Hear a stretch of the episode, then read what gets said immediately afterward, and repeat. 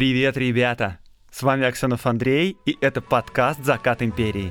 Я рассказываю поразительные истории о событиях начала 20 века и о людях, которые жили тогда. Революция, секс, наркотики и панк-рок в царской России.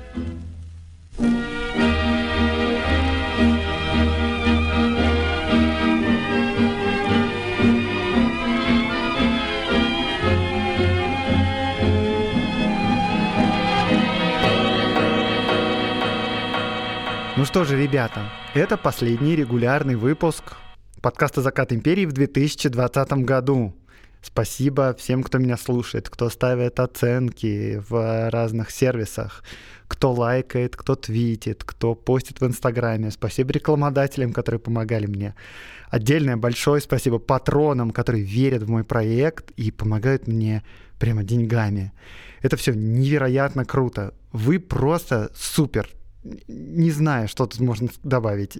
Я, я, у меня просто нет слов, серьезно. Да, но мы, конечно, не прощаемся. Через неделю будет специальный выпуск с историком, и про него я объявлю чуть-чуть позже, но я горжусь следующим гостем. Это будет тоже очень-очень круто. А через две недели будет стрим, как обычно. Он будет такой предновогодний. Призываю вас присылать вопросы, спрашивать о чем-то, что вам непонятно, если вы хотите что-то уточнить или еще что-то такое, присылайте все это мне. Через две недели встречаемся на Ютубе или ВКонтактике, будем вживую все обсуждать, обсудим все, что вы хотите. Я хочу сделать еще одно небольшое объявление. Мне несколько раз писали о том, что люди хотят поддержать мой подкаст как-то материально, но Patreon как-то слишком сложно, все на английском, надо привязывать карту, что-то там раз в месяц снимается. В общем, очень тяжело, хочется просто иногда разово дать мне денег. Вот. Ну, я решил, что не буду отказываться от такой возможности, раз уж люди сами просят. Поэтому вот сегодня в описании к этому выпуску будет ссылка.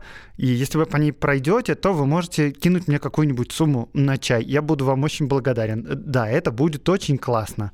А еще напоминаю вам, что мы вместе с крутейшими подкастами Короче, история и Изюм без булки выпустили офигенный календарь на 2021 год. Там прекрасные иллюстрации, очень клевые.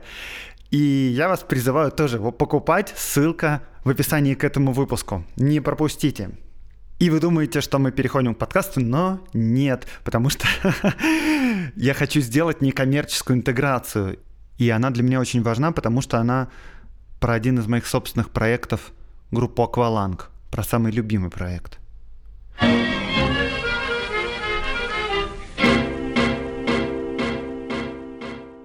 Ох, очень сложно говорить про свою собственную группу на самом деле. Ну, в общем, если кто не знает, то я пою, играю в группе уже много-много лет. Группа называется «Акваланг». И, скорее всего, вы про нее не слышали ничего. И если прямо откровенно и честно, мне кажется, что «Акваланг» гораздо-гораздо круче подкаста. Это, конечно, идиотское сравнение абсолютно, типа, кого из своих детей ты больше любишь. Но просто в акваланг я и ребята вложили столько сил, внимания, любви, энергии, что правда не сравнится с подкастом. А акваланг начался очень давно, еще в 2002 году, когда мы встретились в одной группе в университете. Я, Булат и Виктор, и мы до сих пор вместе и продолжаем делать музыку. О стиле нашем вообще говорить сложно. Последний альбом — это, наверное, электропоп, такой психоделический, с электронными битами, с симптами многослойными, все такое. А перед этим был, наверное, инди-фолк, а до этого такой прямо гитарный инди. И нам, и мне всегда было важно, о чем я пою на чем мы вместе поем. И если вам нравится, как я рассказываю истории в подкасте, наверное, нравится, потому что вы его слушаете, то вам точно должны понравиться песня Акваланга. Я имею в виду лирику. Не сказать, что мы прям никому не известны, мы гастролировали, в принципе, по России, по Беларуси, мы выступали в Швеции, мы ездили в Израиль на гастроли, мы играли на крупных площадках, достаточно фестивалях, но мы очень локально известны. И, кстати, да, надо сказать, что у нас не совсем стандартный путь для рок-группы, мы там не начинали с концертов в гаражах, мы начали с того, что начали записывать альбомы. Работа в студии для нас, возможно, самое интересное дело. Именно поэтому у нас записей так много. И мы, когда сидим в студии, мы прямо играем с песнями, собираем их из кусочков, из деталей, смотрим на них с разных сторон.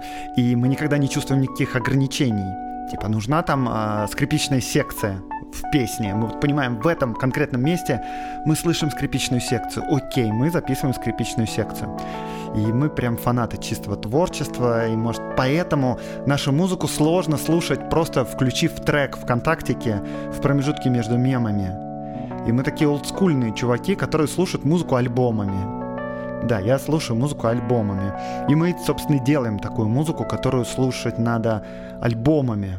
Желательно прям отдельно. Так что, ребята, пройдите, пожалуйста, по ссылочке в описании на наш сайт. Послушайте нашу музыку. И она правда заслуживает того.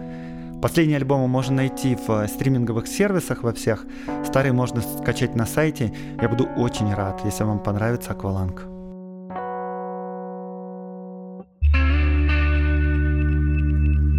Никуда не деться. Пока в грудной клетке бьется птица. Сердце Никуда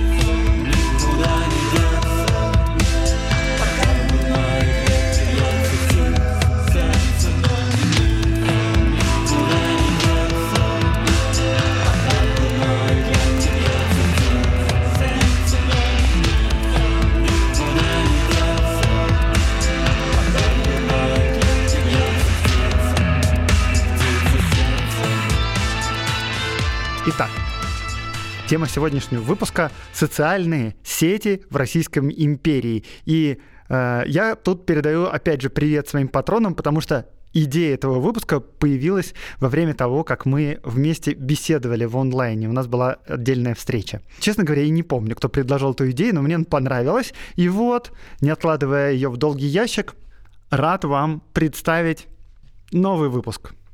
Думаю, что после панк-рока в Российской империи вас сложно будет удивить существованием социальных сетей в дореволюционной России. Ну, так вообще-то, если задуматься, то социальные сети существовали, наверное, с древнейших времен. Собственно говоря, соцсети не были бы такими популярными, если бы что-то подобное просто не было бы присуще нашей культуре. Ну, Я имею в виду общечеловеческую культуру. Мы любим объединяться в группы по интересам и взглядам. Мы любим делиться личными и общественными новостями. Мы любим получать социальное одобрение, лайки, репосты. Все это так вкусненько для нашего мозга. Есть исследования даже, которые показывают, что от лайков и репостов вырабатывается дофамин и окситоцин. То есть задействуются очень древние структуры нашего организма. Ну и, конечно, до революции людям тоже хотелось повыжимать дофаминчику и окситоцинчику. И, кстати говоря, призываю вас полайкать и порепостить этот выпуск, потому что чего ж там греха таить. Я тоже люблю дофаминчик, и мне кажется, это честная сделка. Я вам контент, а вы мне дофамин. В общем, переходим ближе к теме. Начнем с целевой аудитории ВКонтакте, со школьников. Э, Простите, если вам за 30 и вы пользуетесь ВКонтактом. Я тоже много пользуюсь ВКонтактом. Тем не менее, статистика, ребята, говорит за себя. И разговор вначале даже пойдет не о школьниках, а о школьницах, точнее о гимназистках. Если вы помните, то в начале 19 века, в начале, были в моде женские альбомы. В таких альбомах писали стихи, эпиграммы, там Пушкин и Лермонтов. Кипренский оставлял наброски. Вообще, женский альбом тогда must have у любой светской дамы. И к концу 19 века женский салонный альбом потерял свою популярность и трансформировался. Трансформировался он в девичий гимназический альбом.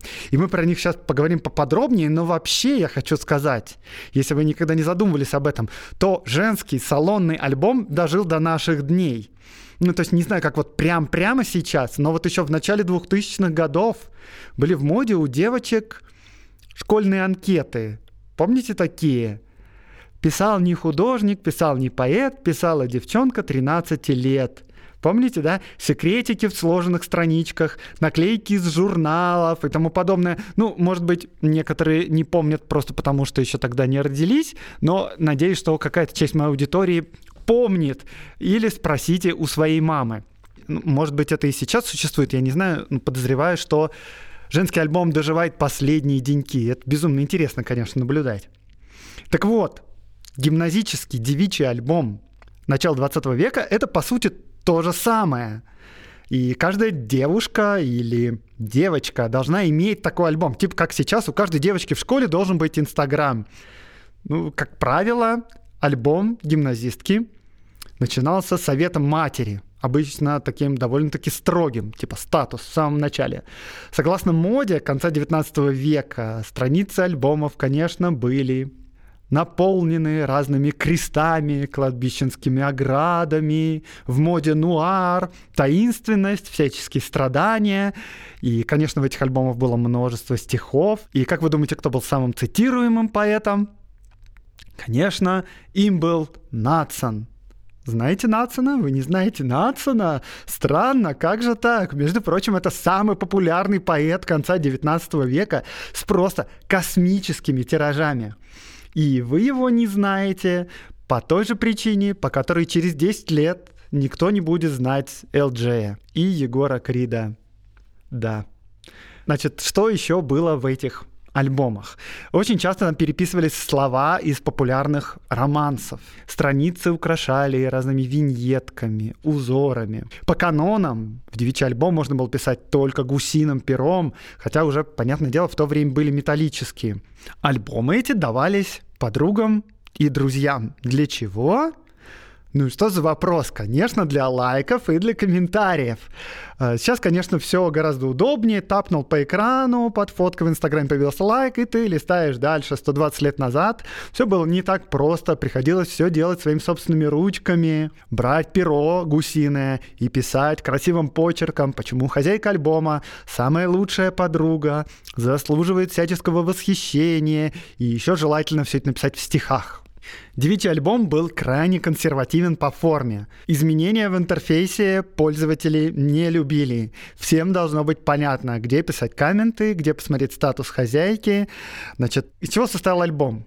Начинался он с титульного листа. Титульный лист так красочно должен быть, конечно, оформлен. Потом вот цитата от мамы.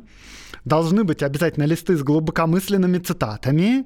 Ну там знаете же, да, вот как ВКонтакте вот эти глубокомысленные цитаты, типа «Любовь не приносит боли, боль приносят люди, которые не умеют любить». Обязательно, конечно, должны быть рисунки, акварельные или графика.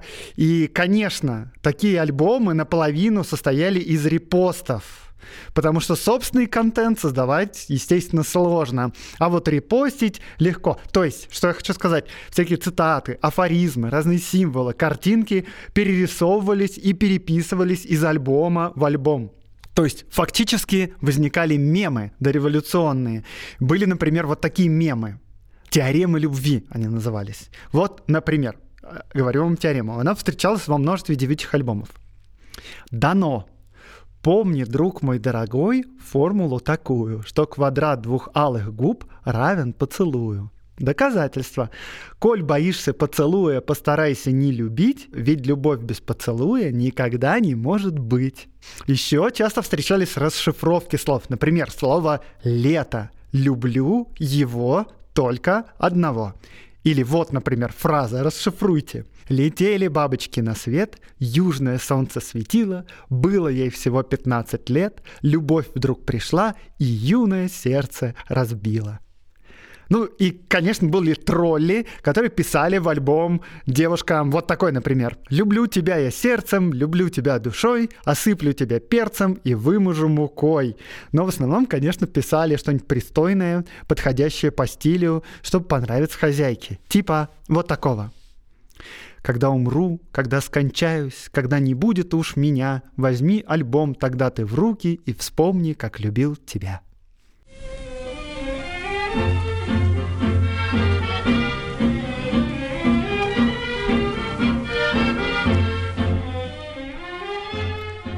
Ну, окей, пора взрослеть. Переходим от аудитории ВКонтакта к аудитории Фейсбука.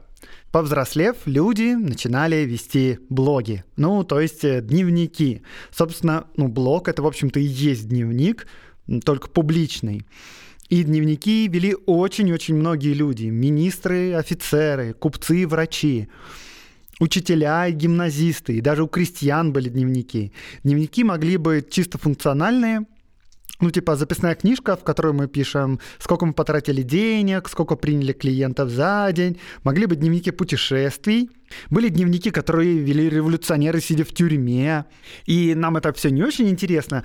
Э, Если исключить вот чисто функциональные дневники с записями расходов, то очевидно предположить, что люди обычно вели дневники для того, чтобы их кто-нибудь прочитал все-таки. Редко дневники велись тайно, только для себя. Ну, конечно, предполагалось, что читать их скорее будут там какие-то дети или внуки, или родственники. В некоторой степени они были публичными, просто записи в этих дневниках, блогах читались не прям мгновенно. И, конечно, сообщения там более личные, чем сейчас в Фейсбуке. И если уж я начал говорить про дневники, то, конечно, стоит начать со самого статусного блога в империи, с дневника, собственно, Николая II. То есть это примерно как твиттер Трампа. По нему, кстати, тоже интересно наблюдать за человеком.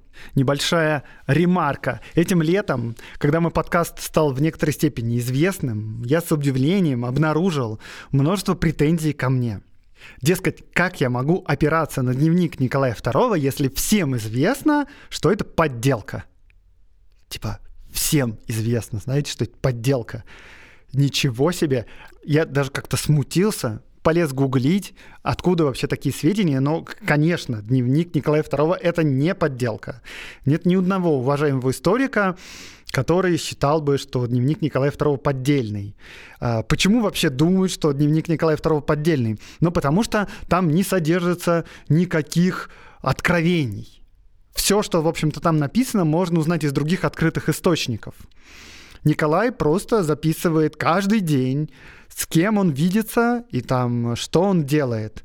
Ноль эмоций вообще в дневнике. И можно вообще понять претензии к этому дневнику. Этот дневник оставляет странные впечатления. И чтобы понять, вот вам пара примеров. Кровавое воскресенье. Николай пишет. Тяжелый день. Петербурге произошли серьезные беспорядки вследствие желания рабочих дойти до Зимнего дворца. Войска должны были стрелять в разных местах города. Было много убитых и раненых. Господи, как больно и тяжело. Мама приехала к нам из города прямо к обедне, завтракали со всеми, гулял с Мишей, мама осталась у нас на ночь. Все. Или, например, день убийства Столыпина. Встал в 8 часов. Утро стояло отличное и солнечное. В 9.15 подошли к пристани в Киеве. Тут только узнал о кончине Петра Аркадьевича Столыпина вчера вечером. Отправился прямо в лечебницу, в которой он лежал, и где была отслужена панихида. Поехал во дворец, откуда выехали с Алекс и детьми на станцию. Проводы Киева были такие же горячие, как при встрече. В 11 часов приехали на Полтаву и дальше. Много читал и отдыхал, переживая и хорошие, и грустные впечатления путешествия. Во всем да будет воля Божья. Все.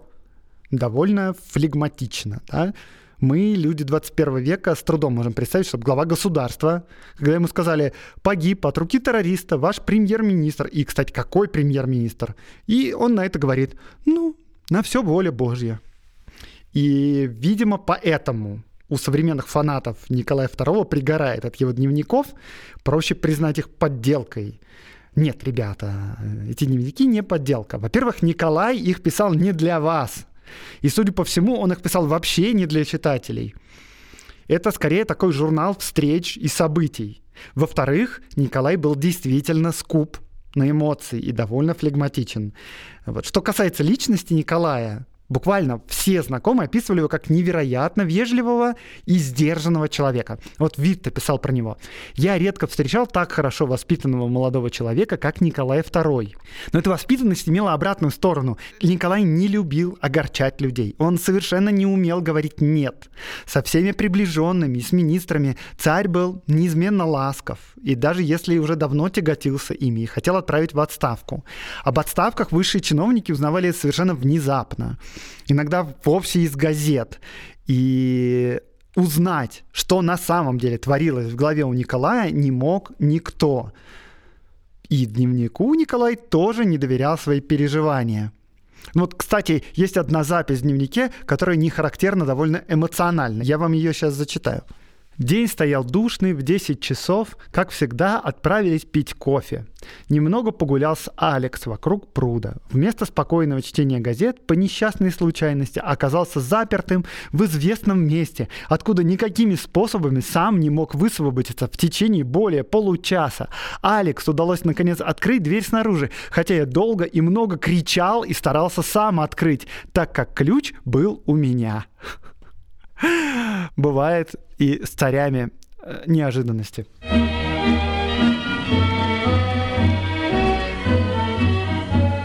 Чтобы закончить уже с дневником Николая II, добавлю еще одно мнение, и которое кажется вполне обоснованным, э, что введение дневника для Николая, возможно, было просто практикой для дисциплины. В то время некоторые педагогические методики английские рекомендовали для улучшения памяти и для дисциплины вести дневник. И Николай вел его крайне аккуратно до самых последних дней. Но вовсе не для того, чтобы изливать там свою душу. В общем, дневники Николая не самые интересные. Если вам интересны дневники, есть такой ресурс «Прожито», и рекомендую вам туда заглянуть. Там собираются реальные дневники совершенно разных людей, живших в нашей стране в самое разное время. Ссылку я тоже кину в описании.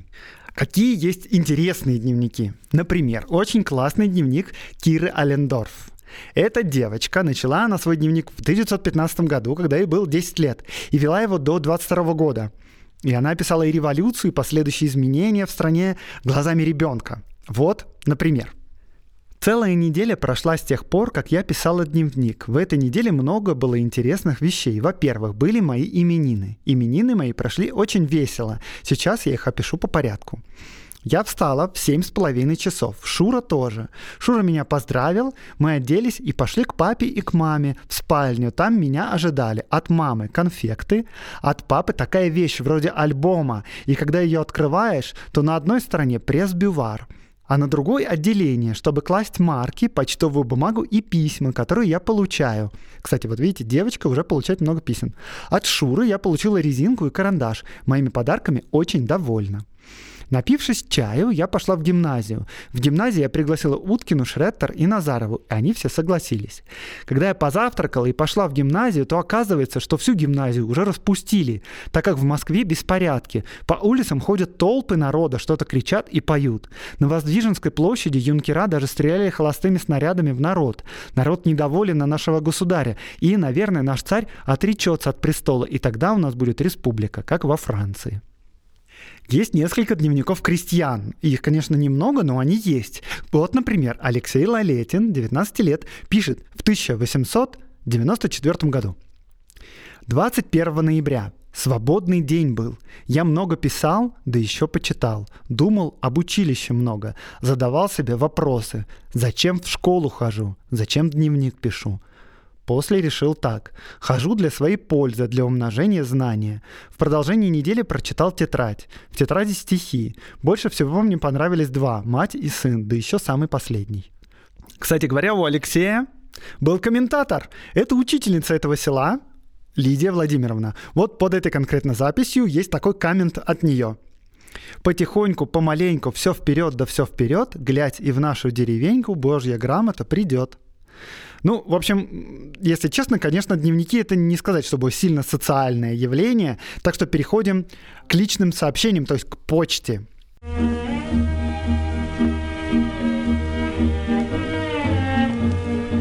Переписка по почте, конечно, это настолько обыкновенный способ общения, что письма писали буквально все и буквально всем. И, кстати говоря, почтовых ящиков в стране почти не было. За письмами нужно было ходить самому в почтовое отделение. Ну, или посылать прислугу, если она, конечно, у вас есть. То есть фактически вся почта в стране была до востребования. Доставка почты на дом в обязательном порядке существовала только в нескольких крупнейших городах. А что касается сельской местности, то почтальон довозил почту только до волосного правления, то есть это крупное село какое-то. А дальше письма доставлялись уже с оказией по случаю. Но если говорить о скорости доставки писем, скажем, вот из Петербурга в Москву, то они будут доставлены прямо на следующий день. А по городу они будут доставлены в тот же день, когда вы отправили. И почта, как совершенно необходимо в то время институт, работала прекрасно. И да, да, намного оперативней сегодняшней почты России. И, конечно, переписка была явлением крайне социальным. Многие письма вообще писались с расчетом на то, что позже они будут опубликованы в открытой печати.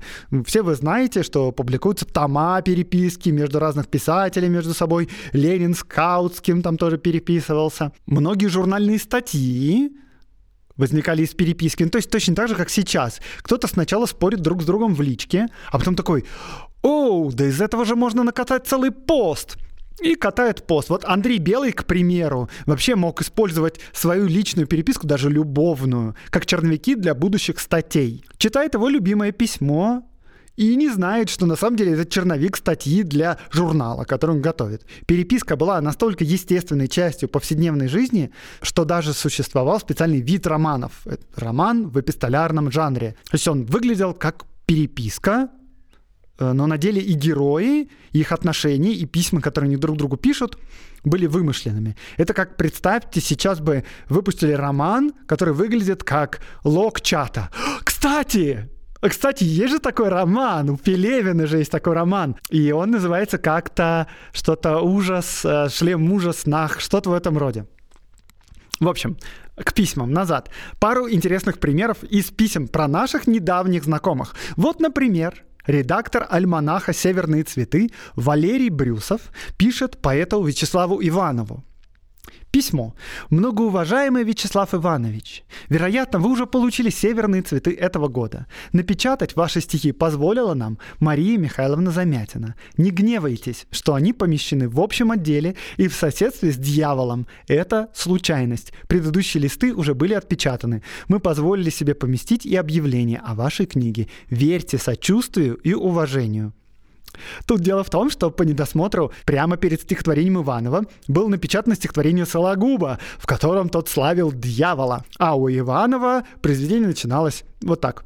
«Хвалите Бога силы сфер». И как-то, да, неаккуратненько получилось.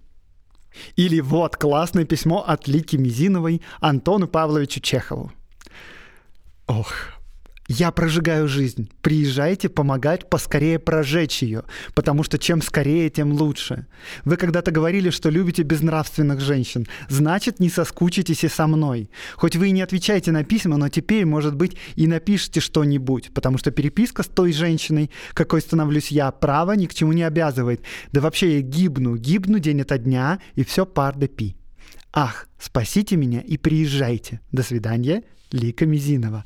Ох, Антон Павлович, прямо суперзвезда, девушки на шею кидается, да? Да, кстати, это письмо, наверное, Лика не хотела бы показывать другим. Ладно, хватит подглядывать в личку, перейдем к дореволюционному Инстаграму.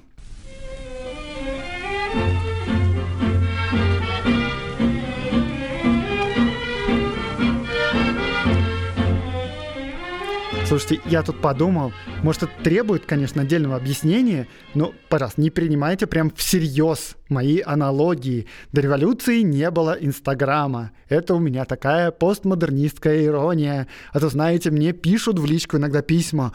у панк-рока до революции не было. Ну, да, все такое. Короче, дореволюционный Инстаграм что такое Инстаграм? Инстаграм это такое место, где мы показываем улучшенную версию себя и улучшенную жизнь вокруг себя. Вот. А также выкладываем в сторис фиговые фотки того, что происходит вот прямо сейчас. Значит, что нужно сделать, выйдя из аэропорта в Бангкоке? Ой, простите за эти аналогии, мы все сидим на карантине. Но вот что нужно было сделать, выйдя из аэропорта в Бангкоке? Конечно, запилить селфи на фоне пальмы. Что нужно сделать первым делом, прибыв в Ялту до революции? Конечно, купить цветную открытку с прекрасным приморским видом и написать «Привет маме». Позвонить невозможно. Телеграм посылались по исключительно важным делам. И все посылали друг другу открытки из путешествий. В общем, открытка — это что-то среднее между смс-кой. Приземлились у нас все окей, и фоточка в инсте. Смотрите, какой у меня новый купальник. А, так, в общем, с Инстаграмом более-менее понятно. Перейдем к более узкоспециализированным социальным сетям. К дейтинговым сервисам. Был ли до революции Тиндер? Конечно, был. Как же он работал? Дореволюционным Тиндером была брачная газета. В начале 20 века она расходилась невероятным тиражом. полмиллиона экземпляров. Это и сейчас просто невероятный тираж для газеты, а тогда представьте, сколько было людей вообще, которые умели читать. Каждый год в этой газете публиковалось около 4000 объявлений. И первое, на что обращаешь внимание, когда смотришь все эти объявления, на количество мужчин и женщин, готовых жениться на деньгах и совершенно этого не стесняющихся. Кстати, может, в Тиндере тоже так же? Меня, если что, в Тиндере нету. Если кто-то думал меня там найти, сори, нету. Ну, в общем, до революции этого точно не стеснялись, и очевидно, что для противоположной стороны такая искренность тоже была вполне приемлема. Итак, свайпаем дореволюционный Тиндер. Ничего не имею. Осталась только добрая душа, порядочность и графство. Молодой, 30 лет, со средним образованием, трудолюбивый. Хочу жениться на состоятельной особе и ценить ее за поддержку. Анонимом не отвечаю.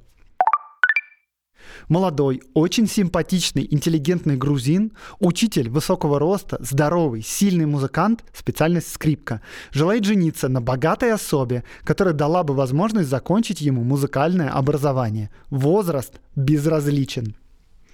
Как вам такое объявление, девушки? м? Э, теперь посмотрим женские объявления. Ох, ну ладно, значит, я читаю.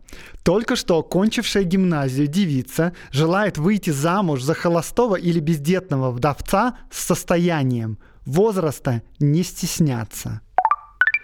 Красавица, 24 лет, интеллигентная, брюнетка, очень шикарная, прогремевшая в Москве и Париже по красоте и нарядам, ищет знакомств.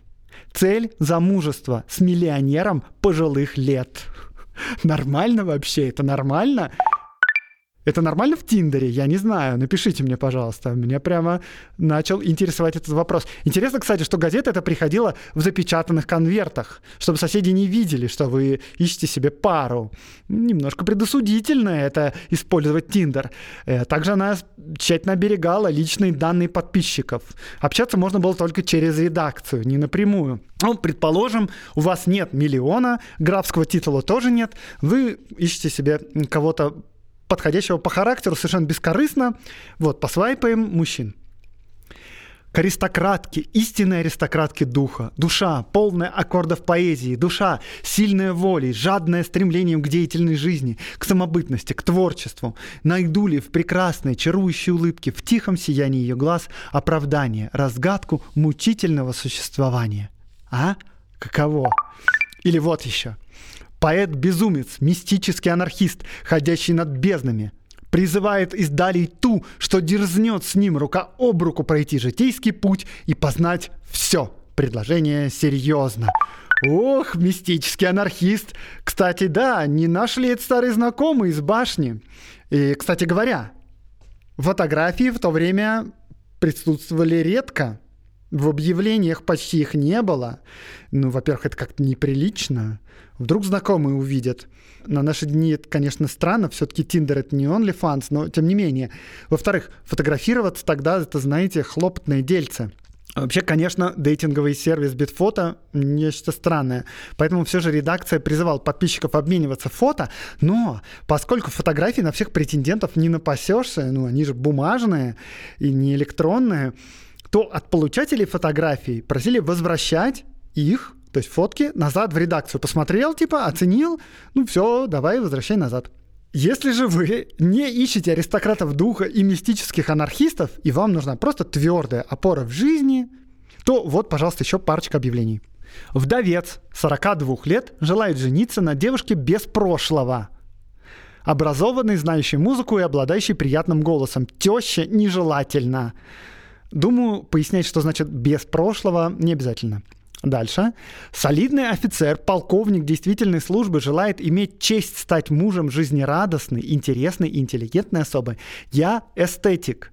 И потому некрасивых прошу оставить мою исповедь без внимания. Ох, господи. Один купец из Екатеринославской губернии вовсе приложил к тексту объявления баланс на 1 января 1907 года движимого и недвижимого имущества, где перечисляется вся собственность жениха его стоимость и статус. Вот, типа, имение в Полтавской губернии 175 тысяч рублей. Неплохо, кстати. Заложено в Полтавский земский банк 24 тысячи рублей. Имение в Курской губернии 20 тысяч рублей. Заложено в Харьковский земельный банк 5400. Харьковский земельный банк, ба! Да мы же знакомы с этим банком, слушайте предыдущий выпуск. Надежное место, с хорошей историей. Вкладывайте деньги, не бойтесь ничего. Не уверен, что в настоящем Тиндере встречаются подобного рода объявления. Но вот следующие, как я сейчас прочитаю, точно встречаются. Таких шутников всегда полно. Я беден и уродлив, ищу полнейшего контраста, женщина, откликнись. Ну, в общем, ладно, пора заканчивать, наверное, с Тиндером. А что же касается других дейтинговых сервисов, то подобия Хорната тогда не было. Извините. Ну, а что вы хотите? Времена какие? Простите, ребята, вам только в офлайн. Если что, могу подсказать парочку подходящих мест. Отличные есть специализированные бани в Петербурге.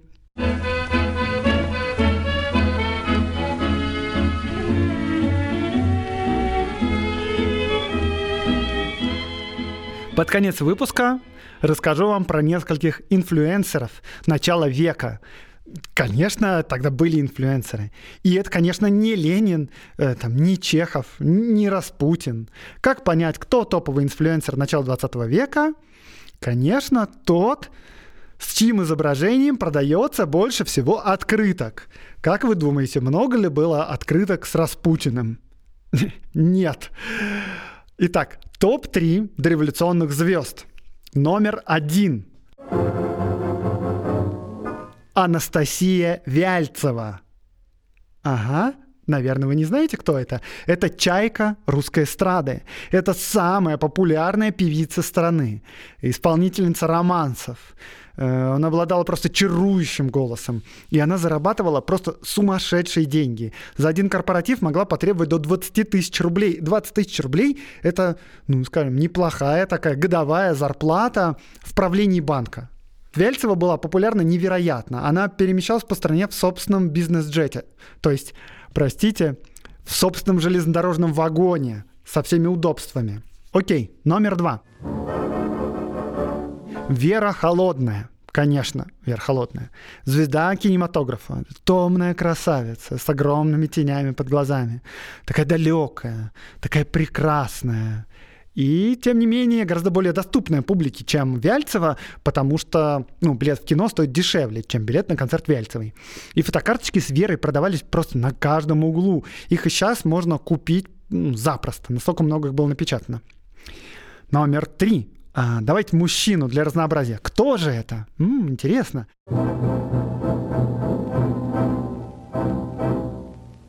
Конечно, это Иван Поддубный, самый известный силач империи. И да, конечно, людям того времени Иван Поддубный был гораздо интереснее какого-нибудь министра или генерала, хотя в школе вам скорее будут рассказывать про министров или генералов. Итак, Иван Поддубный не просто спортсмен и силач, он популяризатор здорового образа жизни. Ну, то есть, да, есть такой вид э, мужских инстаграм-моделей, которые там, знаете, фотографируются в фитнес-зале, показывают свои мышцы. Ну вот Иван Подобный как раз из этого же рода. Э, Он продает свой образ в рекламе, он дает комментарии, дает интервью. Сам Подобный, кстати, говорил, в России есть три знаменитости. Я, Горький и Вяльцева. То есть, видите, Вяльцева он упоминает, Распутина нет. Э, Кстати, он, ну, он это сказал до того, как кинематограф стал популярен, потому что если бы он это говорил после, то, конечно, он бы упомянул Веру Холодную. Ну, я так думаю. Окей. На этом топе мы заканчиваем. Что можно сказать в конце этой истории? Конечно, подписывайтесь на мой новенький Инстаграм и другие социальные сети. Пожалуйста, не забудьте нажать на лайк и на репост. Помните, мы договаривались в самом начале, я вам классные истории, вы мне дофамин. И не забывайте присылать ваши вопросы или пожелания для стрима. Он уже скоро, через две недели. Всех жду. А, Повышения вам социального рейтинга. Желаю под конец этой истории.